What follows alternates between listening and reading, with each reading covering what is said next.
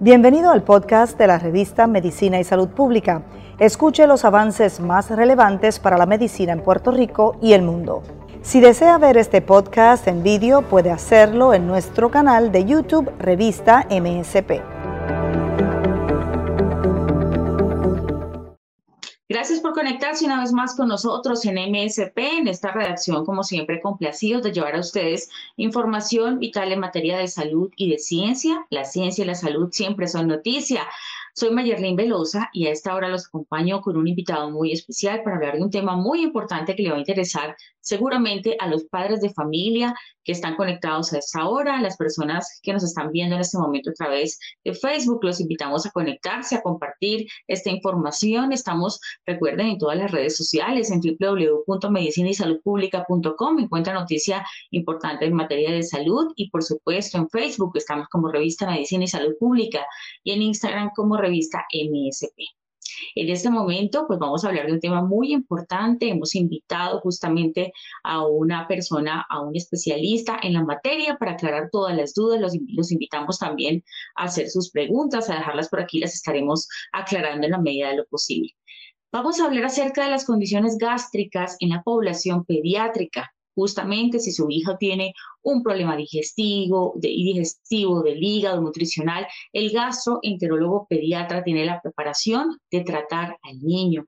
Justamente estos problemas digestivos, hepáticos y nutricionales en los niños suelen ser muy distintos que en los adultos y hay un adiestramiento especializado en gastroenterología eh, pediátrica que es importante que usted conozca. Los gastroenterólogos pediatras también tratan a los niños desde el nacimiento hasta la adolescencia y eligieron justamente esta disciplina o este enfoque como el centro de su práctica médica y para proveerle justamente a los niños una amplia experiencia, específicamente en el cuidado de bebés, niños y adolescentes. Por supuesto, estamos hablando de toda la edad pediátrica. Para hablar justamente de esta información, de todo lo que concierne a esta disciplina y por supuesto acerca de una asociación muy importante en Puerto Rico. Nos acompaña el doctor Antonio del Valle, él es gastroenterólogo pediátrico, miembro de la Asociación de Gastroenterología y Hepatología Pediátrica de Puerto Rico. Y le agradecemos, doctor, que esté con nosotros. Bienvenido a MSP. Muchas gracias, es un placer para mí estar aquí con ustedes. Nosotros, pues nos encanta siempre tener profesionales de la salud enfocados en, en ciertas eh, disciplinas, especialmente lo relacionado con los niños que están tan importante porque no son adultos en cuerpo pequeño, son personas que requieren también una atención específica con, digamos, condiciones específicas que no se pueden manejar igual que en el caso de los adultos. Justamente, doctor, pues eh, aprovechemos que está aquí, que usted pertenece a esta asociación de gastroenterología y hepatología pediátrica de Puerto Rico para que nos cuente un poco de ella, cuál es el enfoque que tiene esa asociación, eh, cómo trabajan justamente y cómo ha sido el trabajo en pandemia 2020, 2021, cómo les ha ido. Eh, pues nos ha ido bien, eh, hemos estado bien ocupados, tenemos, seguimos viendo muchos pacientes. Eh, la asociación está compuesta por la mayoría de los gastroenterólogos pediátricos en Puerto Rico. Eh, la razón de que decidimos unirnos fue para compartir eh, nuestras experiencias, compartir actividades educativas, mantenernos al día, ¿verdad? Y también nos dimos a la tarea de educar al resto de los pediatras, al resto de los médicos, en términos de los temas que nosotros vemos a diario, ¿verdad? Y, y, por tal razón, pues organizamos un simposio anualmente eh, donde ofrecemos charlas de gastroenterología pediátrica. Estas charlas pues, tocamos temas primarios, pero también tocamos eh, temas que son más especializados.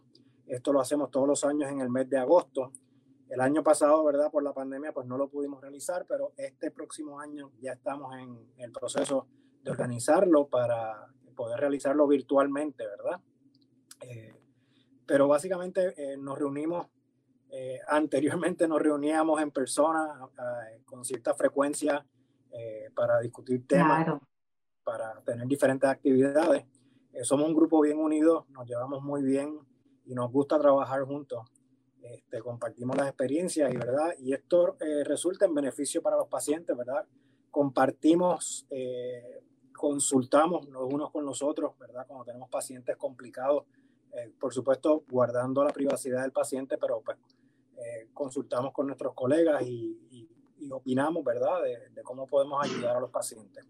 Así que ese, ese es el motivo de la asociación y, la realidad es que nos sentimos bien afortunados de, de tenerla y, de ser miembros porque nos enriquece verdaderamente y, definitivamente eh, es un, eh, resulta en un beneficio grande para los pacientes. Obviamente, pues, no nos hemos podido reunir tanto este año, ¿verdad? Sí hemos tenido algunas actividades virtuales, eh, pero sí estamos deseosos de, retomar, ¿verdad? Y, continuar nuestra misión. ¿Alrededor de cuántos profesionales pertenecen a la asociación, doctor, actualmente? Entiendo que somos 15 en este momento. 15 gastroenterólogos pediátricos. Perfecto. Usted hablaba ahorita algo muy importante, doctor, que me gustaría que, que también nos profundizara acerca de la unión justamente de estos especialistas para evitar no solamente pues esa fragmentación de servicios clínicos, sino que también se mejore el servicio a, a los niños, que llegue directamente a estos pacientes ¿Qué tipo de adiestramiento reciben ustedes los gastroenterólogos pediatras y pues cómo se da esta unión eh, de profesionales? Bueno, nuestro adiestramiento, nosotros todos somos pediatras primero, ¿verdad? Estudiamos medicina, nos especializamos en pediatría y entonces después hacemos la subespecialidad de gastroenterología, hepatología pediátrica. Eh, o sea que todos tenemos ese entrenamiento. Eh, hay uno puede subespecializarse adicionalmente en ciertas áreas, como por ejemplo eh, medicina de, hepatología de trasplante. El presidente de nuestra asociación, el doctor Leonardo Ormaza, tiene esa subespecialidad adicional de hepatología de pacientes de trasplante. Eh, ese es nuestro entrenamiento, todos lo tenemos, ¿verdad? El entrenamiento de pediatría y después gastroenterología y hepatología pediátrica. Eh, la asociación, pues, eh, la comenzamos aproximadamente ya 15 años o más eh, y fue una iniciativa de algunos miembros de, o sea, de algunos de los gastroenterólogos pediátricos. Podemos decir que el fundador fue el doctor Jorge Rosario, gastroenterólogo pediátrico, que ahora sigue siendo miembro de la asociación, pero él se mudó a, a Tampa, en Estados Unidos, pero como quiera sigue compartiendo con nosotros. Eh, y la razón de hacerla, pues fue lo que ya mencioné, ¿no? De eh, compartir experiencias, eh, mantenernos, hacer educación continua, pues para mantenernos al día y darle mayor beneficio a los pacientes. Doctor, justamente em, hablando de la asociación, ¿cuáles son esos retos que tienen o planes que tengan a futuro, digamos, para llevar a cabo y seguir mejorando la atención de los pacientes? ¿Cuáles serían esos retos importantes? Bueno, ahora mismo el reto principal, ¿verdad?, es trabajar en, esta pandemia, ¿verdad?, que claramente eh, nos ha hecho las cosas más difíciles a todos, ¿verdad? Y de acuerdo. Estamos, buscando la manera, ¿verdad?, de, poder seguir llevando un, buen servicio de, calidad, de buena medicina a los pacientes. En los planes, pues de nuevo tenemos el simposio programado para agosto en este año, eh, para continuar nuestras actividades educativas. Y siempre estamos buscando maneras de, cómo eh, facilitarle las cosas a los pacientes, ¿verdad? Cómo darles mejor cuidado. Eh, de los retos mayores que siempre tenemos, pues, son los planes médicos, que siguen, ¿verdad? Poniéndonos un poco difícil en términos claro. de, los tratamientos que queremos dar. Y pues, desafortunadamente, muchos de estos tratamientos son bien costosos y pues los pacientes los necesitan y, pues encontramos muchas trabas en ese sentido. Eh, frecuentemente estamos discutiendo y eh, tratando de, desarrollar estrategias para poder lograr eh, que los pacientes reciban el mejor cuidado. Doctor, justamente preguntarle acerca de pues estas condiciones em, de que, manejan ustedes más en, consulta. Para darnos una idea, los eh, gastroenterólogos pediatras tratan condiciones como alergias o intolerancia a alimentos, afección severa o complicada de reflujo gástrico, eh, sangrado proveniente del tracto gastrointestinal, síndrome de intestino corto, para dar solamente algunas de las tantas eh, condiciones que puede tener un paciente en edad infantil. Y justamente, doctor, quería preguntarle ¿cuáles de estas condiciones, no solo las que mencioné, sino en general, cuáles podrían ser las más recurrentes por las que van más los padres de familia a consulta con sus hijos? Pues muy bien, eh, sí, vemos, vemos una variedad de, problemas, ¿verdad? De, de, problemas bien primarios, como lo son el reflujo gastroesofágico y el estreñimiento crónico. Probablemente esos dos son lo más común que vemos, ¿verdad? Y son problemas, ¿verdad? Más primarios eh, y los vemos todos los días, ¿verdad? Y, tratamos de trabajarlo para ayudar a los pacientes en esas áreas. También vemos problemas eh, más, eh, llamamos terciarios, ¿verdad? De cuidado más complejo, particularmente enfermedad inflamatoria del intestino. la enfermedad inflamatoria del intestino consiste de dos enfermedades, ¿verdad? La enfermedad de Crohn y la colitis ulcerativa o colitis ulcerosa. Estas condiciones pues son de, gran importancia y cada vez la estamos viendo con más frecuencia, eh, con más frecuencia y con más severidad. Eh, estamos claros que la incidencia ha aumentado. Eh, estamos en proceso de publicar un estudio de prevalencia donde se vio claramente un alza en, la prevalencia de estas enfermedades. Pero inclusive los datos de ese estudio son de básicamente 2013, 2014 ya estamos en el 2020, 2021 eh, y todos estamos de acuerdo que eh, cada vez vemos más estas, estas, estas condiciones. Eh, no, y como mencioné, no solamente es que la estamos viendo más, pero estamos viendo unas presentaciones más agresivas. O sea, que los pacientes nos están llegando ya teniendo complicaciones de estas enfermedades y requiriendo unos tratamientos más fuertes e inclusive cirugía. Eh, wow. Pensamos eh, en el pasado, habla, en el pasado me refiero a hace 10 o 15 años, eh, teníamos pacientes con estas enfermedades, pero definitivamente eran menos y teníamos complicaciones, pero usualmente eran pacientes que ya llevaban tiempo en tratamiento, no habían respondido bien al tratamiento, etc. Ahora estamos viendo algo bien diferente que vemos pacientes que de entrada tienen de las complicaciones eh, que, vemos en estas enfermedades. Por ejemplo, la enfermedad de Crohn puede presentar con complicaciones como lo son estrecheces intestinales o fístulas intestinales. Eh, de nuevo, eso en el pasado pues lo veíamos, pero no con tanta frecuencia. Ahora lo estamos viendo más a menudo y lo estamos viendo en el paciente que llega nuevo, en el paciente que, que estamos acabamos de diagnosticar. Doctor, eh, hablando precisamente de los errores que quizás pueden cometer padres de familia al no identificar esos síntomas por los que deben acudir al médico o quizás a un gastroenterólogo pediatra y quizás dilatar la ida al, al hospital o la urgencia.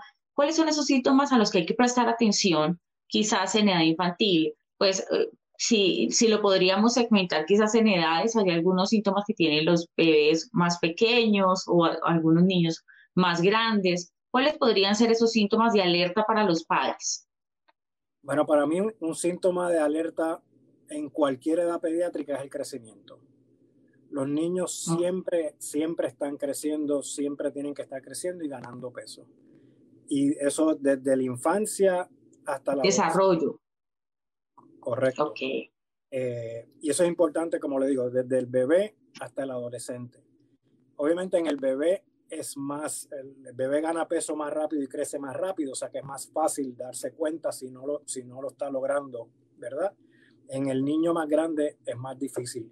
Por eso en el niño más grande siempre estamos recalcando de que es importante mantener las citas de seguimiento con el pediatra, aunque el niño esté bien.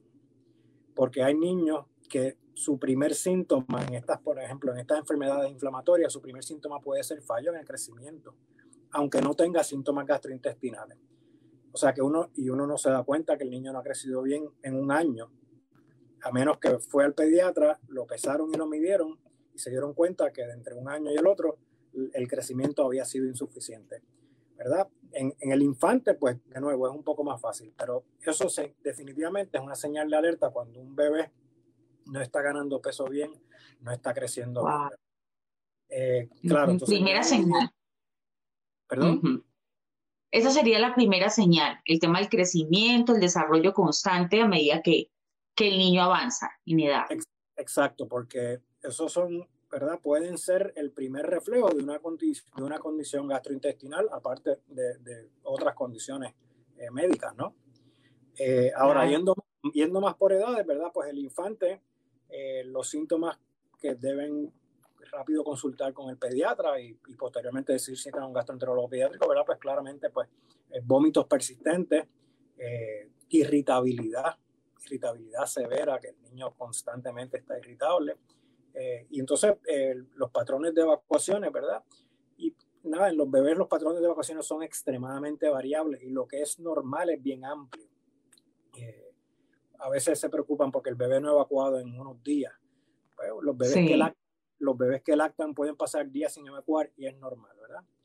Pero pues para eso estamos aquí, para que se hagan las preguntas, ¿verdad? Y, traerle esas preguntas al, al, pediatra y posteriormente a nosotros para, para educar, ¿verdad? Y, y, aprender de qué, lo, de qué es lo que, lo que es normal y lo que no, ¿verdad? Eh, ahora, obviamente, síntomas en un infante, pues, pues, cuando vemos, por ejemplo, pues sangre en, en, las excretas, ¿verdad? Eso hay que evaluarlo. Muchas veces en, en infantes eso es una señal de alergia al alimento. y, la, y, la, alergia más común en los bebés es la alergia a las proteínas de la leche de la vaca. Todo el mundo habla de intolerancia a la lactosa, en, los bebés no vemos problemas con la lactosa, es alergia a las proteínas de la leche de la vaca. Pero básicamente, pues, esas son las señales en los bebés, en los pequeñitos, ¿verdad? Ya niñitos más grandes, pues vamos creciendo, de nuevo el crecimiento y la ganancia de peso es vital, pero entonces pues tenemos que empezar a atender pues un poquito más cómo se están alimentando, eh, ¿verdad? Esos patrones de alimentación. Y sobre todo tenemos que atender la otra epidemia que estamos viendo en los niños, que es la obesidad, la obesidad infantil, ¿verdad? Wow, sí. que, que, también es importantísima. Así que volvemos al monitoreo del crecimiento y ganancia de peso. Nos preocupa muchísimo cuando un niño no está ganando peso bien, pero también nos preocupa muchísimo cuando están ganando excesivamente y esto lo, lo, estamos viendo bien frecuente. Tengo un paciente que viene hoy, en la próxima visita, en dos meses me ganó 8 libras. Eso no es apropiado, ¿verdad? Y eso hay que atenderlo. O sea, se está... Y es algo que hemos visto muchísimo en la pandemia, ¿verdad? Eh, como ha habido muchísima ganancia de peso, obviamente por el encierro y la inactividad, ¿verdad? El hecho de que ha habido mucha menos actividad física porque los niños no han estado yendo a las escuelas y todo eso. Eh, el estar en las casas, en las computadoras todo el tiempo, ¿verdad? Pues eso ha favorecido a, mayor ganancia de peso. Y, sedentarismo, claro. Claro, y eso pues también es igualmente preocupante, ¿verdad? Porque la obesidad infantil lleva a obesidad en la adolescencia, en la adultez y, con todas las complicaciones. Estamos viendo en adolescentes eh, diabetes tipo 2. Diabetes tipo 2 eh, en el pasado solamente se veía en adultos mayores de 40 años, pero precisamente por la obesidad, pues la estamos viendo ya en gente joven. Y definitivamente es algo que hay, que estar pendiente y atender debidamente.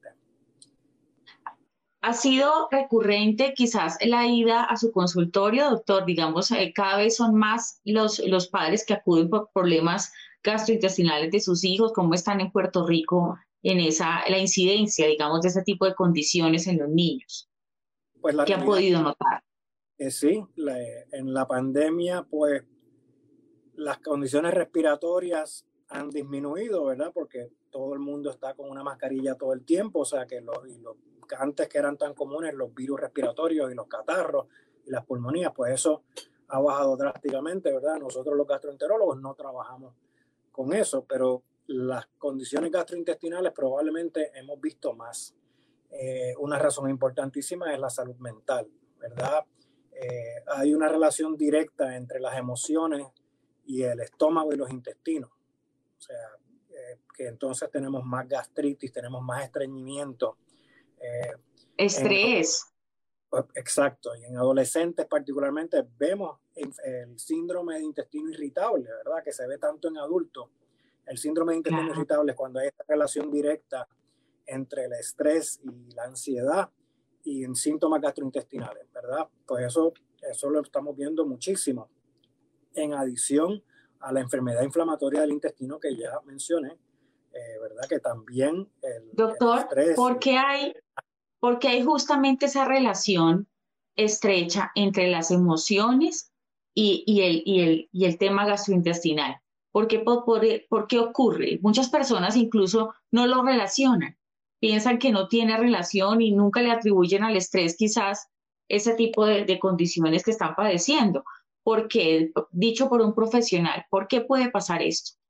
Hay una relación directa, ¿verdad? O sea, nosotros somos eh, unos seres bien neurológicos, ¿verdad? Todo, todo está controlado aquí arriba y de aquí salen nervios y van a todo el cuerpo. Desde el cerebro. Desde el cerebro y van a lo controlan el estómago y los intestinos también.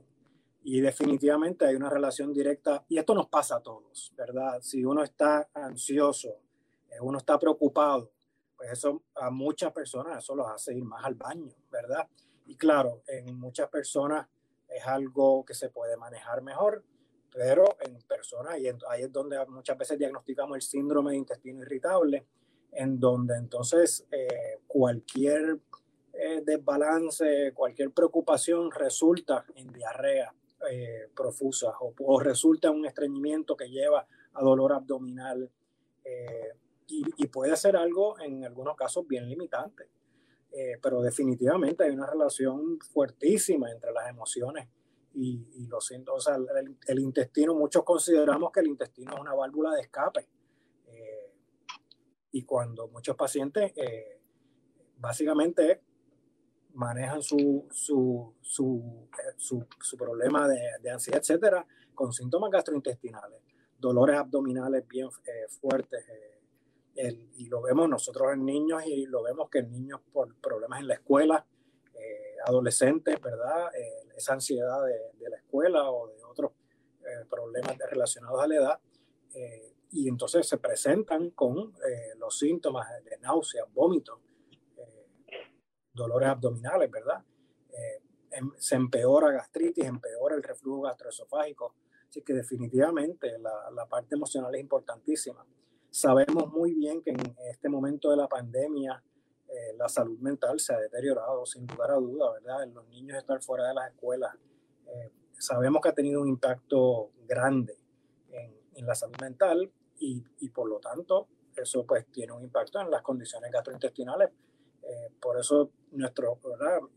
mis colegas y yo pues hemos seguido viendo un número alto de pacientes porque pues se seguimos viendo mucho gastritis, mucho reflujo, estreñimiento y todo, ¿verdad? Y, claro, el, factor emocional eh, ha contribuido definitivamente a, que sigamos viendo estos problemas.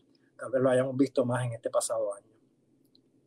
Claro, además que siempre lo hablamos cuando se trata de, de pacientes en edad infantil o pediátricos, que ellos, quizás para ellos es un poco más difícil de asimilar que la vida cambió, que el mundo eh, que los rodeaba, sus compañeros no los pueden ver igual en clase, o quizás sus padres tienen que estar mucho tiempo en casa, y sumado a la cantidad de normas que tenemos ahora de bioseguridad, lavado de manos constante, el tema de, de, distanciamiento social, el uso de mascarillas. Quizás es mucha información para los pequeños y también puede estar ocasionando altos niveles de estrés para ellos y mayores condiciones de problemas gastrointestinales. Doctor, hablando sobre los avances que han tenido quizás ustedes en diagnósticos, cómo se diagnostican ese tipo de condiciones en pacientes pediátricos, digamos, eh, instrumentación especial, microscopios que se usa para, eh, digamos, examinar el interior de los niños, cómo han avanzado en ese tema, ¿cómo lo hacen para diagnosticar? Lo más importante sigue siendo el historial del paciente el historial y el examen físico. Eh, tenemos, eh, hemos avanzado muchísimo en términos de la tecnología, cómo nos ayuda, ¿verdad? Y nosotros, los gastroenterólogos, realizamos endoscopías, colonoscopías y los instrumentos cada vez son más sofisticados, ¿verdad? Y nos permiten eh, investigar y evaluar ese tracto gastrointestinal por dentro, ¿verdad? De una, muchísimo mejor. Pero, ¿verdad? Son la proporción de pacientes que necesitan estudios endoscópicos es mucho menor. La mayoría no los necesitan, ¿verdad? Y, con un buen historial y examen físico, ¿verdad? Pues uno eh, puede establecer muchos diagnósticos.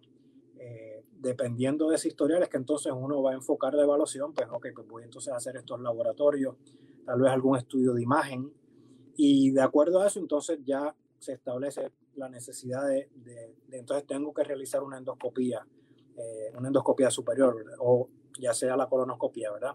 Todo depende del cuadro del paciente.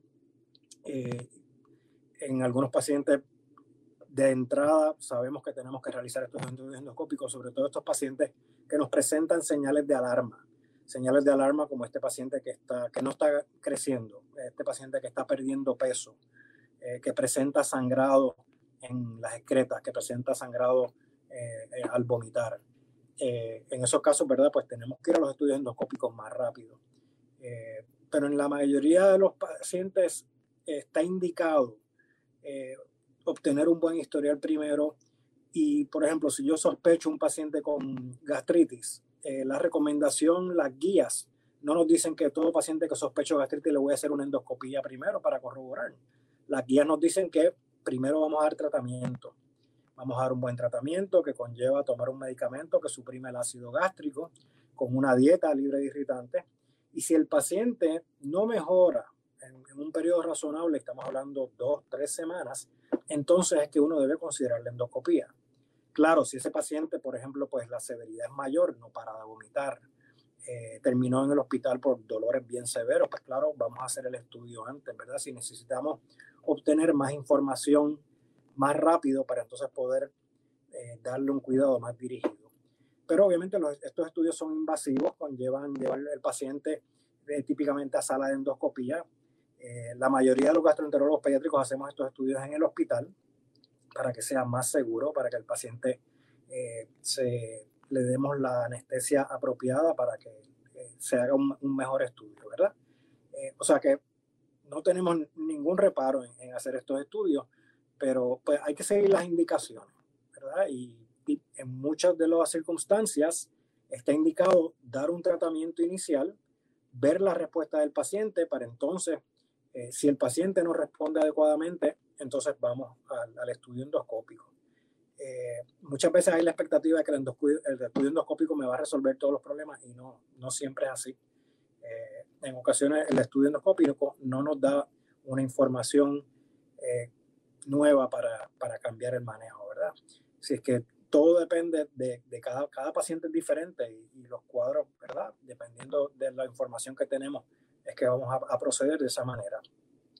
El paciente, estoy sospechando la enfermedad inflamatoria del intestino, ¿verdad? Enfermedad de Crohn y colitis ulcerativa que ya mencionamos. Por supuesto que vamos a, a considerar hacer endoscopía y colonoscopía más rápido eh, pero algunos de estos pacientes, eh, por ejemplo, podemos tener un paciente con enfermedad de Crohn que, solamente tiene enfermedad en el intestino delgado. Nosotros en la endoscopía llegamos a la parte superior del intestino delgado, en la colonoscopía llegamos a la parte inferior del intestino delgado, pero hay muchos pies de intestino que nosotros no llegamos endoscópicamente. Y hemos tenido pacientes que solamente tienen enfermedad en esos pies del medio o sea que definitivamente necesitamos los laboratorios, los estudios radiográficos para entonces hacer el diagnóstico, ¿verdad? Pero básicamente eso. Muy bien, doctor. Usted hace, un momento mencionó el tema de la intolerancia a la lactosa y quisiéramos saber si esa es una de las preguntas recurrentes quizás de los padres en consulta, qué mitos hay alrededor de ese tema para poderlo aclarar, porque sabemos que es una pregunta frecuente. Quizás también el tema de eh, bacterias o parásitos en el estómago de los niños. ¿Qué podemos decir acerca de esto tan recurrente? Porque es muy común quizás en su consultorio que un padre acuda, doctor, mi niño tiene en este momento intolerancia a la lactosa, pero entonces, ¿por qué? Expliquemos por qué ocurre. Pues, me alegro muchísimo que me haga esa pregunta porque es un tema donde hay unos mitos bien grandes, ¿verdad? La intolerancia a la lactosa congénita en un bebé es extremadamente rara, sumamente rara, casi, casi imposible. O sea, son el, número de casos a nivel mundial no pasa de 50. Eh, versus la intolerancia a la lactosa común que se ve en los adultos. Esa intolerancia a la lactosa comienza en la adolescencia tardía. O sea, estamos hablando de 17, 18, 19 años. Es que comienza la intolerancia a la lactosa que va a ser para toda la vida. Claro, un bebé o un niño pequeño puede ser intolerante a la lactosa después de un insulto gastrointestinal. Por ejemplo, lo más común es que a un niño le dé un virus y tenga una gastroenteritis aguda. Una gastroenteritis aguda es una infección, lo más común son las virales, ¿verdad? Hay bacterianas, pero las más comunes son las virales. Y al haber un insulto en el intestino delgado, eh, pues ahí se va a afectar la habilidad para digerir la lactosa. Y entonces el niño o la niña puede estar intolerante a la lactosa durante el insulto y digamos una, dos, no más allá de tres semanas después del insulto inicial. O sea que yo puedo tener una intolerancia a la lactosa secundaria a, una, a un insulto al, intestino delgado, pero eso va a ser bien temporal, eso no va a durar más allá de dos o tres semanas. ¿Ok? Versus la intolerancia a la lactosa primaria que vemos en adolescencia tardía y adultos, que ya esa es para toda la vida. Cuando tenemos problemas con la leche en, infantes, el problema común que vemos es alergia a las proteínas de la leche de la vaca. Que eso sí es un problema muchísimo más común, eh, que lo vemos con mucha frecuencia, por lo menos aquí en Puerto Rico es, bastante frecuente, ¿verdad? Pero es, bien diferente. La alergia eh, hay que eliminar las proteínas de la leche de la vaca, o sea que no solamente es eliminar los productos lácteos, porque no es eliminar la lactosa, es eliminar las proteínas de la leche de la vaca. Hay alimentos que tienen proteínas de leche de vaca y no son productos lácteos. Entonces hay que leer las etiquetas, etcétera. Pero no son lo mismo. Ahora, típicamente el, el bebé o el niño pequeño que, que tiene un problema serio con los productos lácteos, típicamente es por alergia a las proteínas de la leche de la vaca no intolerancia a la lactosa. La intolerancia a la lactosa cuando ocurre en los pequeños, pues es temporera, no dura más allá de dos o tres semanas. Si ya la vemos entonces en adolescentes, 16, 17, 18 años en adelante, ¿verdad? Que entonces ya sea ya para toda la vida. Ahora, la intolerancia a la lactosa es fácil de manejar, simple y sencillamente evitar la lactosa, ¿verdad? Y ahora todos los productos lácteos vienen, están disponibles en el supermercado sin lactosa, así que eso no tiende a ser un, problema mayor, ¿verdad? Tiende a ser bastante fácil de manejar. La alergia a la proteína de la leche de vaca es un poquito más compleja, ¿verdad? Y, pero también, eh, y la, la, buena noticia en términos de la alergia a la proteína de la leche de la vaca es que los niños la superan. La mayoría de los infantes que lo tienen la superan antes del año. Eh, hay unos que pueden durar un poquito más hasta los tres años y, y bien raro que llegue hasta los cinco años. Eh, eso lo vemos con mucha menos frecuencia. y además hay alternativas. ¿Perdón? Hay otras alternativas también para suplir en caso de que haya alergias. Otras eh, tipos de leches, exacto. Claro, hay otros tipos de leche, hay fórmulas eh, especializadas o hipoalergénicas que proveen, que le proveen al infante todo lo que necesita. Eh, la mamá que lacta lo puede seguir lactando, la mamá no tiene que dejar de lactar y seguimos exhortando que sigan lactando. Claro, mamá se tiene que poner a dieta. Eh, la mamá que entendemos que su bebé es alérgico a las proteínas de la leche de la vaca, pues mamá tiene que seguir una dieta estricta libre de proteínas de leche de vaca. Y en ese caso, pues, típicamente se resuelve bien el problema. Qué bueno. Doctor, muchísimas gracias porque sabemos que es una pregunta muy frecuente, quizás en su consultorio, y es bueno tener la aclaración para que usted también tenga eso, eso muy claro, se lo pueda compartir quizás a algunas mamitas que están preocupadas por el tema de la leche, por el tema de la lactosa, y aquí está nuestro doctor, el doctor Antonio del Valle, gastroenterólogo pediátrico, miembro de la Asociación de Gastroenterología y Patología Pediátrica de Puerto Rico, a quien le agradecemos mucho que haya estado con nosotros, pues charlando a esta hora justamente de las condiciones gástricas en pacientes con población pediátrica. Doctor, mil gracias por haber estado con nosotros en MSP. Claro que sí, siempre a la orden. Bueno, y a ustedes también por haberse conectado, les recordamos justamente que todos estos temas, esta información queda aquí, puede usted compartirla con sus allegados, con sus familiares o cualquier persona que pueda estar necesitando esta información. Estamos en todas las redes sociales. Recuerden la ciencia y la salud siempre son noticia. Hasta pronto.